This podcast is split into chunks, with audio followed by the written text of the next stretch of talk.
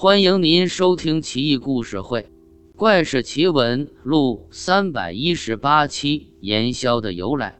岳水轩过山西蒲州的盐池时，经过当地一处关帝庙，见关公塑像旁边还有张飞的塑像，一旁侧立着周仓，怒目狰狞，手托铁链，却锁着一段朽木，令人不解。岳水轩问庙祝。这段朽木头是什么来历呀？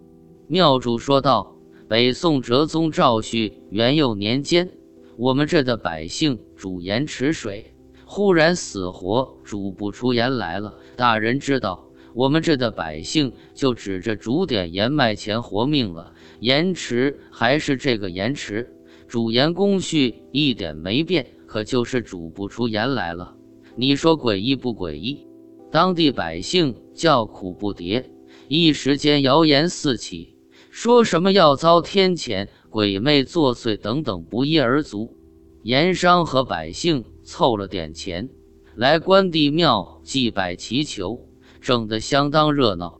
要说还是关二哥仗义，当天晚上就托梦给一位耆老。岳水轩啧啧赞叹，赶紧拜了拜关公。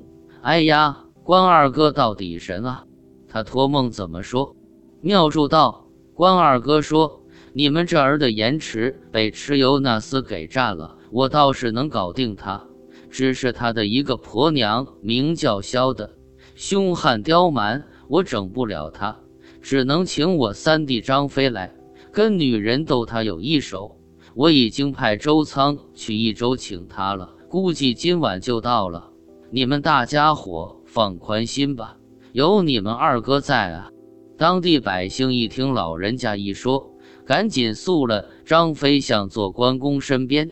当晚，盐池附近飞沙走石，风雷大作，百姓惊惧不敢靠近，隐约听到厮杀声此起彼伏。一个时辰后，盐池恢复平静，岸上就留下一段朽木，锁在铁链之上。百姓都说这是萧的化身。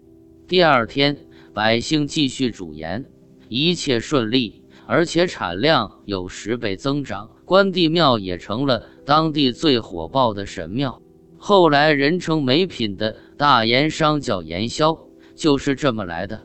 原来如此，又知道一处典故，关公效率真是高呀。